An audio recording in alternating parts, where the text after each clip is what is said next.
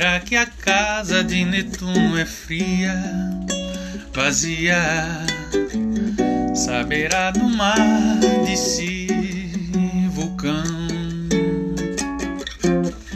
Negará o ouro, a dor, negará o lodo, amor, a extorsão.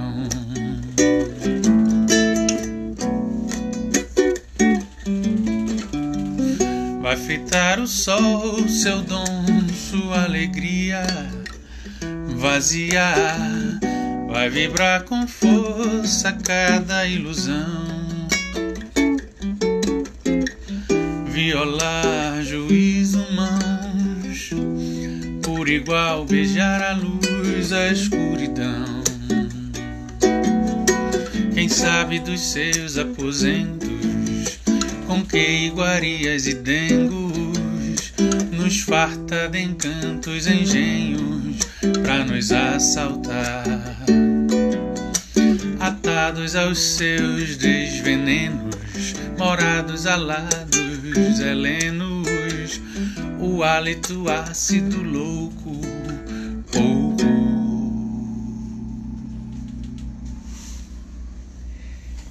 Esse é o podcast do Novo Mundo, episódio 10, que está começando.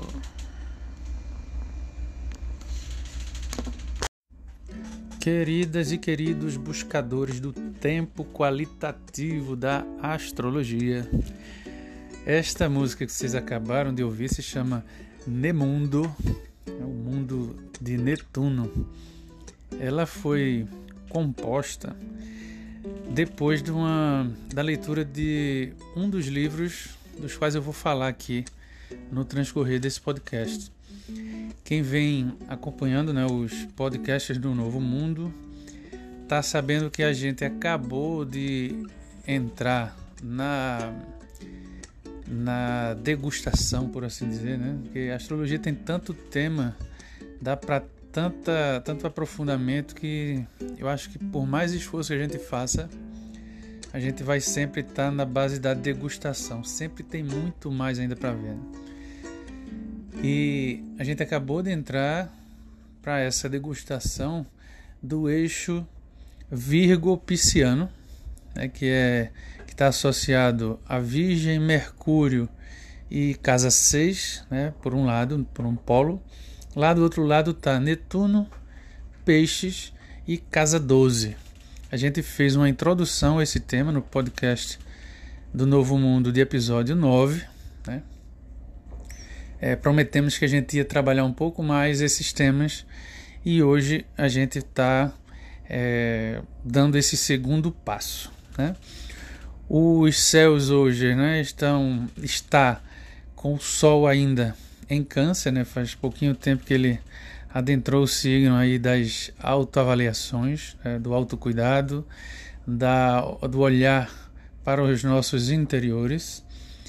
A lua, a gente está aproveitando aí o, o tempinho que falta dela em Sagitário, né? Quem escutar hoje ainda o podcast vai poder é, sentir aí essa vibe libertária de uma lua em Sagitário ainda, né? O, a novidade né, desses dias, as novidades desses dias foi que a Vênus deixou o seu passo retrógrado, né, que ela vinha trazendo aí há, há uns meses, e voltou ao seu movimento direto. Retrógrados mesmos, hoje só temos quatro planetinhas, né? Mercúrio, que sempre atrapalha é, as nossas comunicações, né? nossas viagens de curto prazo, pelo menos. É, eu falei quatro, mas são cinco, certo? É, é Mercúrio, Netuno também está retrógrado, né? E a tríade que está fazendo aí o, esse furduço todo há um bocado de tempo, que é Saturno, Plutão e Júpiter. Né? Aliás, Saturno está cada vez mais próximo, mais próximo aí a, a Plutão e Júpiter. E quem vem acompanhando aí os podcasts anteriores sabe que isso é sinal para novas é, para novos abalos, né? Esse essa tríade aí está às portas da inauguração de mais 200 anos, né, de para o próximo encontro que vai acontecer entre Júpiter e Saturno. Esse encontro, essa, esses 200 anos aí marcados pelos temas aquarianos, né, do signo de Aquário, onde Saturno está tá fazendo aí seu seu desenvolvendo aí seu jogo, né? Ele há pouco saiu justamente de Aquário, vai passar aí umas semanas é, de volta a Capricórnio. Isso está sendo demarcado, né, pelos eventos que estão acontecendo. E lá para dezembro ele volta com força para Aquário, de lá ele não sai mais. Né? Esse tema foi amplamente discutido, dá para muito mais conversas aqui, mas hoje a gente não vai se ater a isso porque essa discussão sobre o eixo Virgo-Pisciano se deu justamente para responder uma das provocações trazidas por esse Saturno e esse Júpiter que vão inaugurar esse ciclo dos 200 anos aí em Aquário que é a seguinte: como é que a gente se prepara de verdade e honestamente é, com as nossas mudanças de foro pessoal para inaugurar de fato, né, é, para estar em harmonia com a mudança que vem dos astros. Essa é a ideia. Né?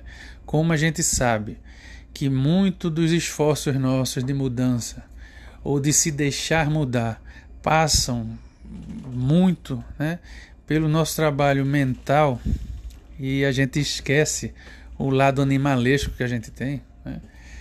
É, a gente prometeu aqui que na, com a discussão a respeito de Netuno, a respeito de peixes, de virgem e tal, a gente vai tratar um pouco melhor desse deixar-se levar é, de forma menos inconsequente, por assim dizer, né? eu gosto muito dessa palavrinha, para ter um pouco mais de clareza a respeito desse mundo nosso netuniano, né? que funda essa realidade da gente.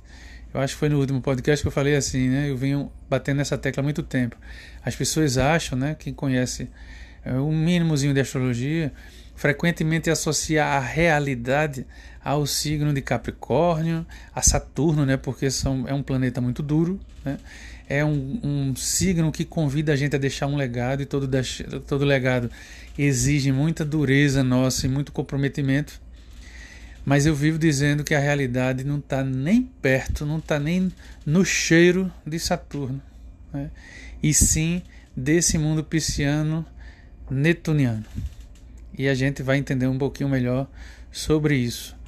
Pegue aí seu caderninho que a gente tá, que a gente agora vai direto ao assunto desse eixo do qual a gente está falando.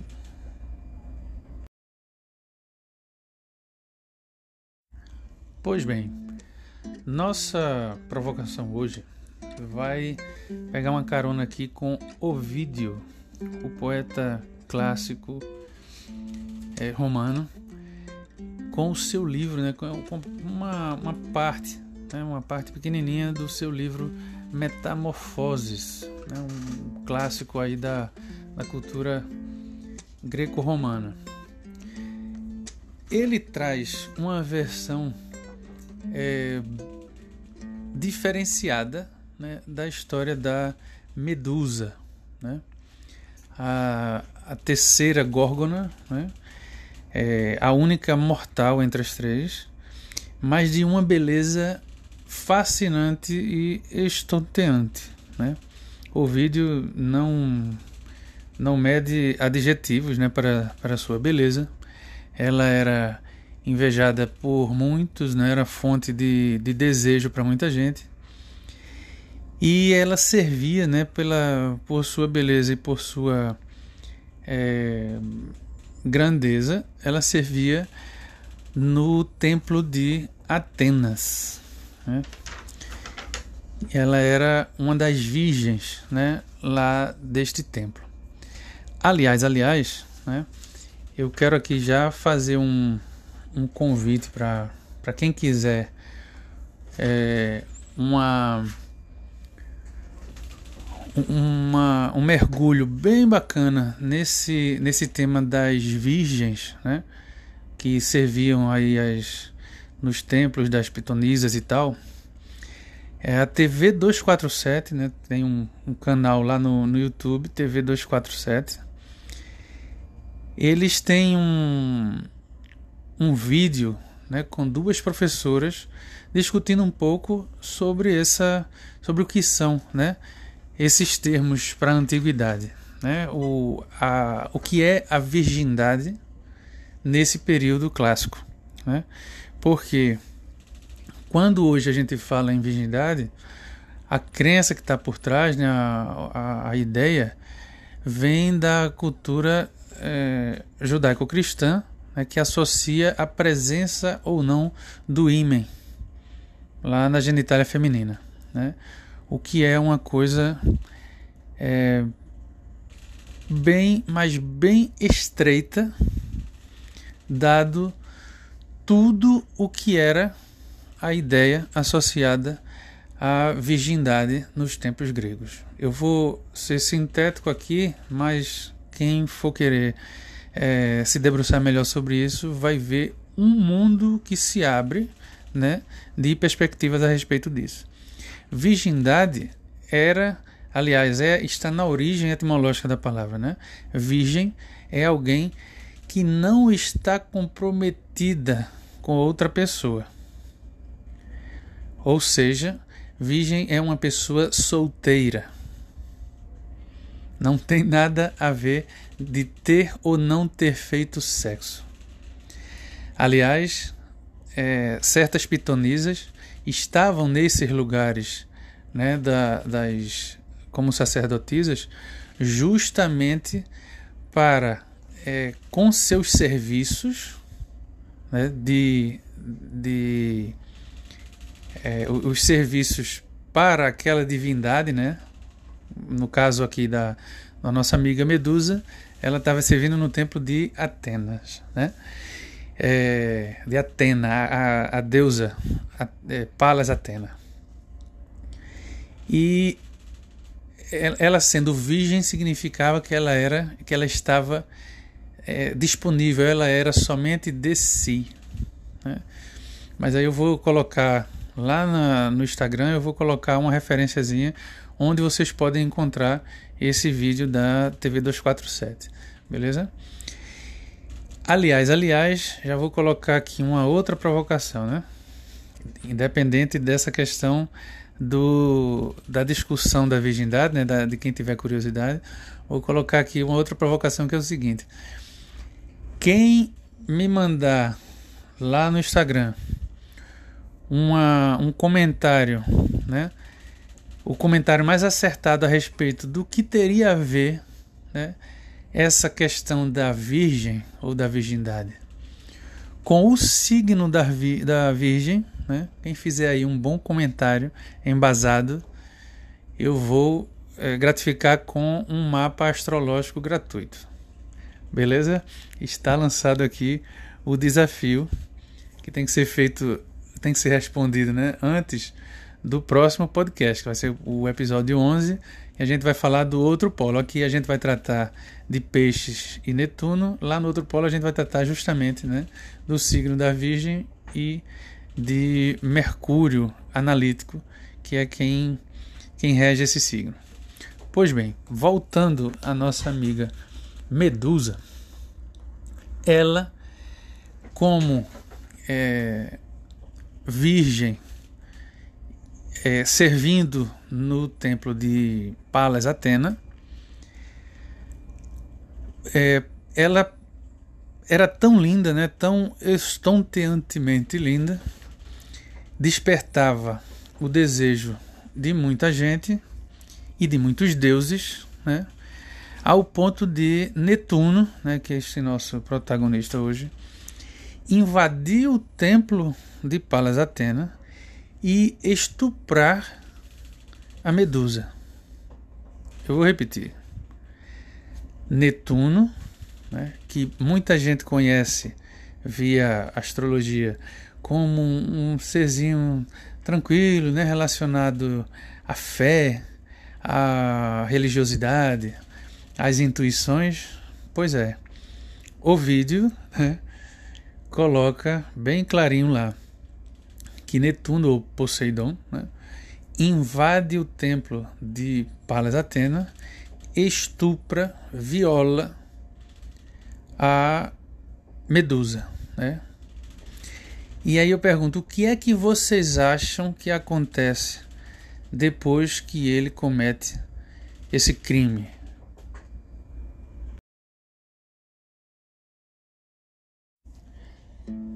Quem acha, né, ou achou, que Palas Atena, a grande deusa das estratégias, da sabedoria, da força, da, da inteligência, né, da justiça, quem achou que ela aplicou um baita castigo em Poseidon, né, em Netuno, errou. E errou feio, como vocês vão ver. Né? É, quem está achando aí que não, não acontece nada com Netuno, que, enfim, né? as coisas permanecem em seus lugares, bateu na trave, né? Porque realmente para Netuno não sobrou nem nem uma nem um puxão de orelha, né? Por ele ter violado uma sacerdotisa é, e acertou, né? Quem disse que a grande deusa da justiça provocou covardemente, né? Um castigo contra a criatura que foi estuprada. Terá, minha gente, alguma semelhança com os sistemas de justiça etnocêntricos de agora, de hoje? é? Percebem para onde vai a nossa argumentação? É? Essas crenças são a base das nossa, da, da nossa civilidade. Né? Eu botaria aí é, em civilidade várias aspas. Né? É, Palas Atenas né? Castiga, não só deixou Netuno escapar ileso dessa aí, como castigou justamente a criatura que foi estuprada. Né? Medusa, né, a Górgona, a partir de então, vai ter seus cabelos transformados em serpentes, vira um monstro horrendo, é banida lá para viver lá na sua no seu esquecimento. E nenhuma pessoa mais né, se aproxima dela, né, ou olha para os olhos dela sem ser transformada, sem ser transformada em pedra.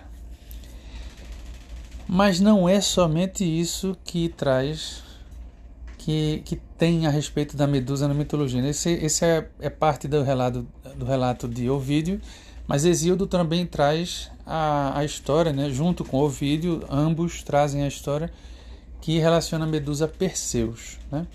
Perseu é outro dos grandes heróis gregos e ele recebe o desafio né, do, do amante da mãe dele, que se, esse, esse rei queria se livrar dele né, achou que seria impossível ele cortar a cabeça da Medusa. É, mas Perseu é um, um, ser heróico, né, tem aí seus, suas regalias, é apoiado pelos deuses. De novo, os deuses entram para participar dessa, dessa manobra, né, e ele consegue decapitar a Medusa. Ele vai atrás desse desafio imposto pelo, pelo amante da mãe dele, encontra a Medusa utilizando de um escudo de cobre lá, ele não olha diretamente nos olhos né, da Medusa e consegue de golpe cortar a cabeça dela. Ainda tem mais, né? Quando essa cabeça é cortada, quando a Medusa sofre uma segunda espadada desses deuses covardes, né? nasce daí, passam aí por esse pescoço cortado, o Pegasus, né, que é um, um cavalo alado, de, que, que foi, né, então, filho de, desse, desse estupro né, de Netuno, é, a Medusa, e sai daí também o gigante Crisaor. Né? Os dois são filhos desse estupro. Ou seja, a Medusa estava grávida. Tudo isso é celebrado pelos gregos. Essas são as bases das crenças que nós temos. Né? São essas as celebrações que são levadas a sério, que fundam essa civilidade nossa. Civilidade aí, né?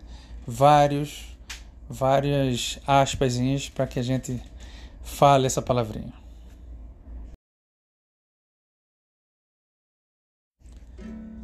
E é por essas e outras histórias, gente, que escritoras como a Madeline Miller é, lançaram, né, publicam livros, criam personagens é, desse período helênico sob outra perspectiva, né, para poder recontar essas histórias,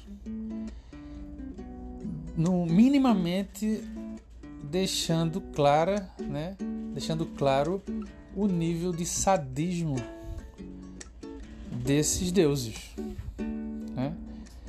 É, é, é, é, absurdo né, que estejamos aí há, há tantos anos dessa, dessa cultura helênica e que tão poucos de nós conheçam ou pelo menos foquem nesse tipo de loucura, né, que são essas histórias, essas mitologias. Né? E aqui hum, eu não estou entrando no mérito de se são importantes ou deixam de ser importantes. Estou bem longe né, de uma perspectiva, é, vamos dizer, é, antropologicamente rigorosa. Né? Não, não é disso que se trata. A questão é a seguinte: a gente precisa olhar para essas crenças, olhar para aquilo que funda esses nossos pensamentos, essas nossas ideias. A gente precisa olhar para isso de forma crítica. Ou a gente vai ser levado mesmo por essas coisas, sem sentir né, que está sendo levado.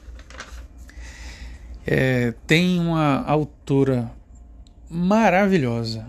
Se vocês não tiverem, é, vamos dizer, a Madeline Miller é opcional para, para nossos estudos, né? mas Lélia Gonzalez não é. Né? Lélia Gonzalez faz uma pergunta, e aqui eu coloquei essa pergunta em alguns outros lados aí, algumas postagens e tal que eu fiz essa semana é, vai partir de um curso né, que eu fiz com as lindezas que são é, Rodrigo, Rômulo e Aline, né, três é, pesquisadoras aí lá de, do Ceará, e trouxeram essa pergunta da Lélia Gonçalves, né, a partir da, de então eu passei a procurar é, com mais afinco né, os textos dela, e que a pergunta diz o seguinte, né, faz a seguinte traz o seguinte questionamento.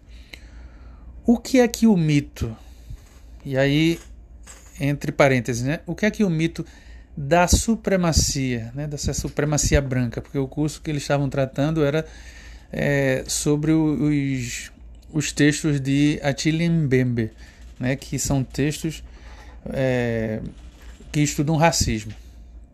E aí ela, a Lélia Gonzalez pergunta nesse texto dela né? O que é que o mito da supremacia oculta para que toda essa desgraça, ela se referia ao racismo, né? Eu estou me referindo aqui a racismo e a outras desgraças provocadas por essa perspectiva eurocêntrica, né? O que é que o mito da supremacia, né? Esses mitos eurocêntricos ocultam para que todas essas desgraças provocadas por eles permaneçam.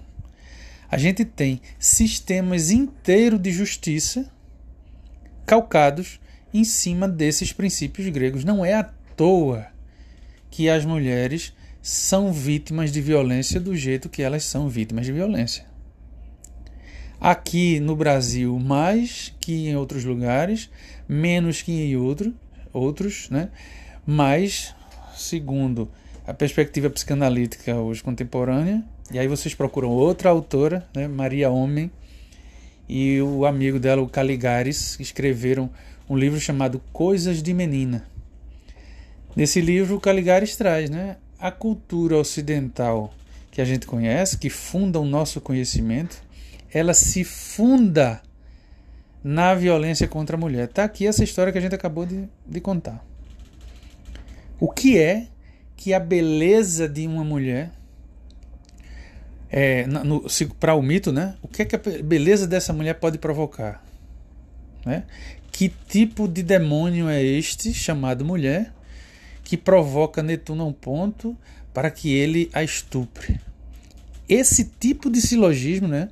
Que o estupro não foi é, punido por Netuno, certamente porque na inteligência de Palas Atena, culpa mesmo tinha ela de ser tão provocante talvez, né? Se Palas Atena não tinha esse tipo de pensamento, pelo menos o vídeo que contou a história tinha. Tanto é que ele conta e diz né, que o Netuno não é. é não, não, ele nem fala mais de Netuno. Netuno está isento de qualquer crítica. Ele. É, é como os, os, machistas de hoje, né?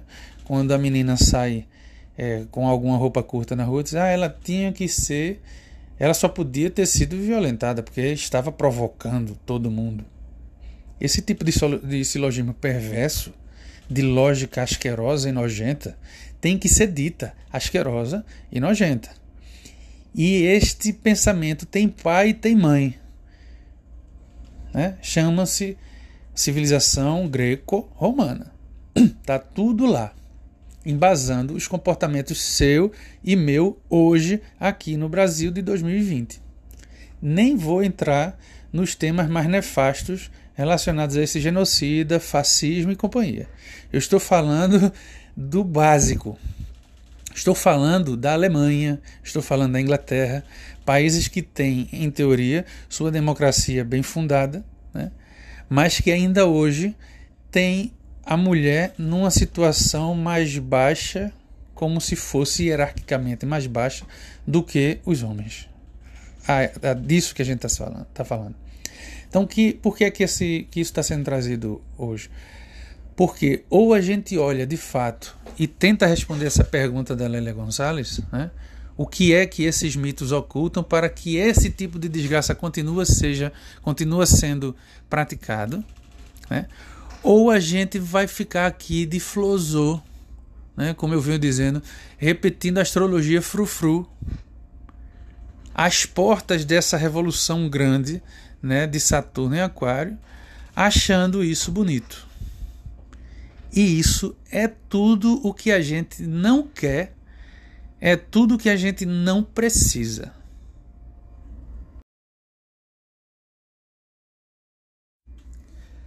E aí, a essa altura aqui da, do podcast, alguém está procurando aí uma, uma defesa né, para as brutalidades que, de que somos cúmplices, né?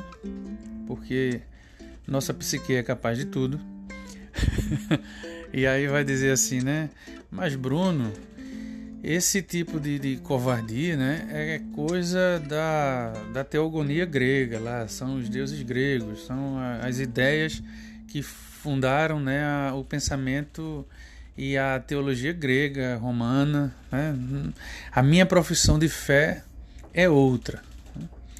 Se a sua profissão de fé for a cristã, por exemplo, é, eu posso né, colocar também lá no, no, na esquinazinha do Instagram um link de, uma, de um estudioso que pegou todas as passagens da Bíblia que colocam a violência contra as mulheres também como fundadoras das ações dos cristãos. Por exemplo, Né? Não é isso não é prerrogativa grega. Né? É, é Harold Bloom, se eu não me engano, quem coloca em seu livro chamado Jesus e Yahvé, que coloca os pingos nos is, de certa forma, não sob essa perspectiva que a gente está colocando, mas dessa ele, ele, vem trazer a diferença do que é um Yahvé apaixonadíssimo, né? que, que tem ciúme, que tem raiva, ira, né? é, que parece mais com uma pessoa, né? porque também isso a gente os, os estudiosos sempre falam, né? A, a teogonia grega ela é quase uma, um retrato das picuinhas humanas lá naquele período, né? Não sem razão eles falam isso. Então, nesse período também da formação do pensamento proto-judaico, né?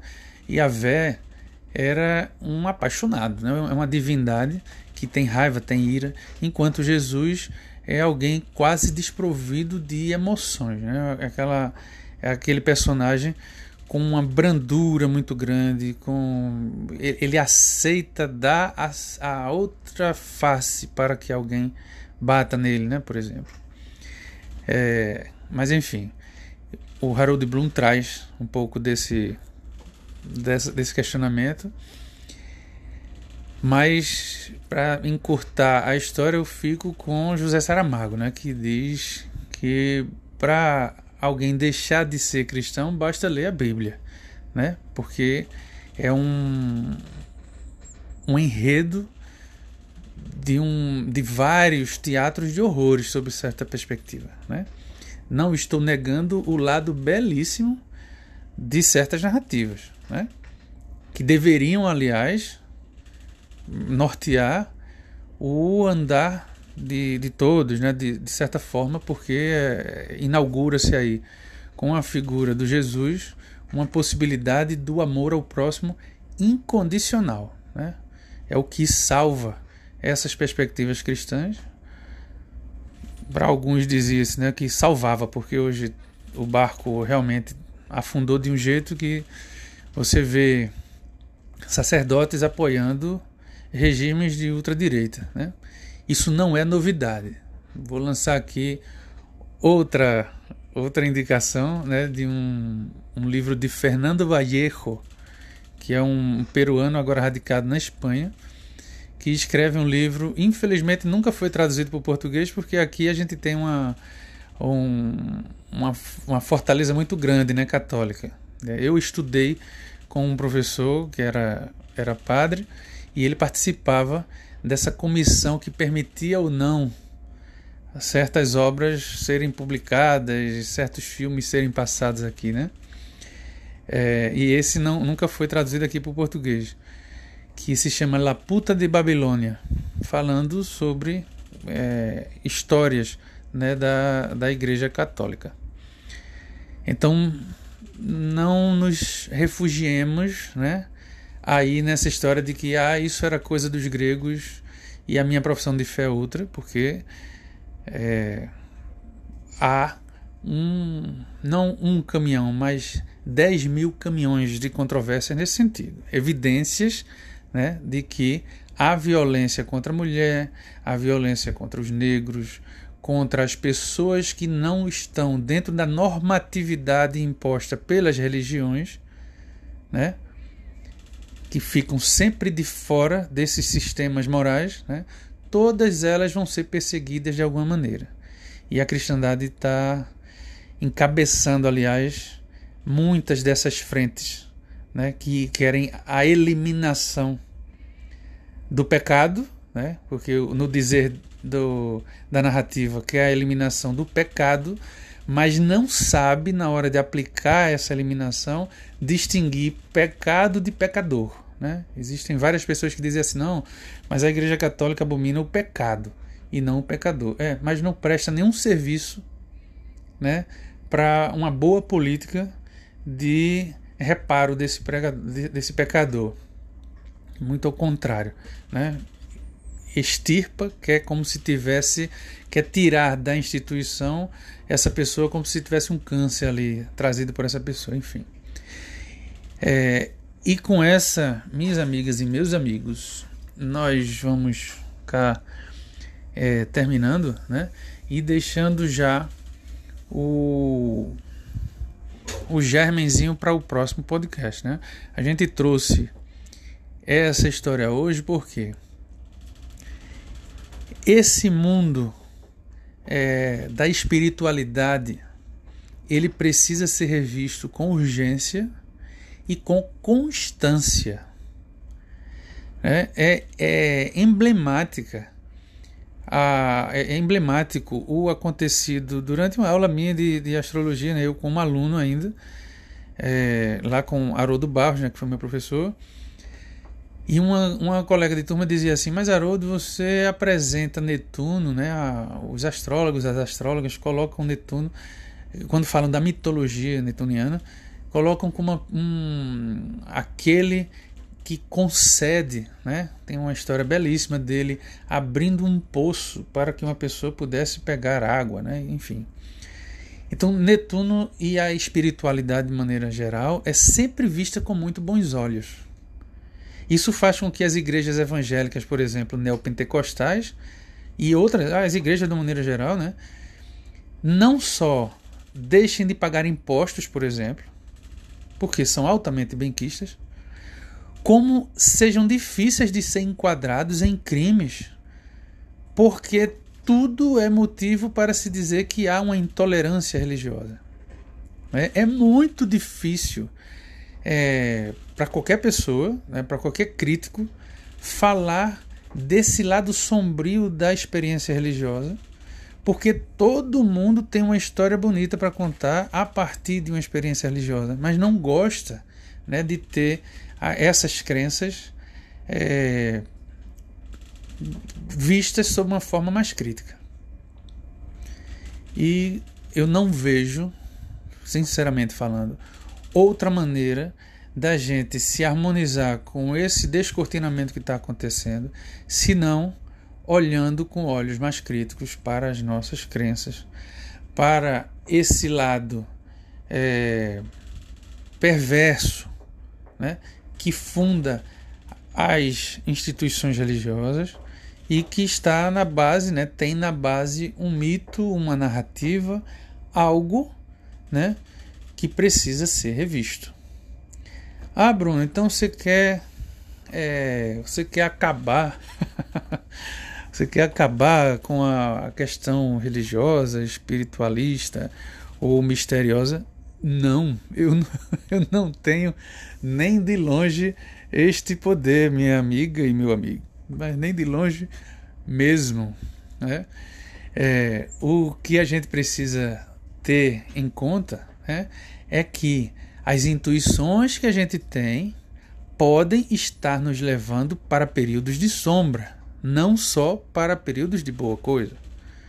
Nosso lado netuniano de irmandade universal, ele precisa ser muito bem visto. Ou a gente vai irmanar, se nos irmanar com algumas pessoas e as que ficam de fora aquelas que ficam fora do nosso abraço vão ficar esquecidas, vão ser relegadas. Quando, quando pouco, né? E quando esse abraço de irmãos descamba em consequências a lá medusa, né? Quando nós, com nosso sentimento de irmandade, estamos deixando de fora e perseguindo e cortando cabeça de pessoas que não estão dentro do nosso sistema espiritualista ou é, religioso ou que nome que se queira dar para isso, né? É esse o sentido, foi esse o sentido desse nosso podcast. É, tá lançado aí, tá jogado o o convite, né, para que se se busque aí já de antemão os temas relacionados à Virgem, né, que vai ser o nosso próximo podcast. E como sempre a gente deixa aqui a, as portas abertas para que se mandem as perguntas. Aliás, eu espero que as pessoas que me mandaram perguntas, né, tenham se sentido aí é, possam ter visto ter, ter visto aqui nessa, nessa fala é, algo das respostas né, que procuravam e as portas continuam abertas. Né? Espero todas e todos vocês para o nosso próximo podcast. Um cheiro no coração de vocês.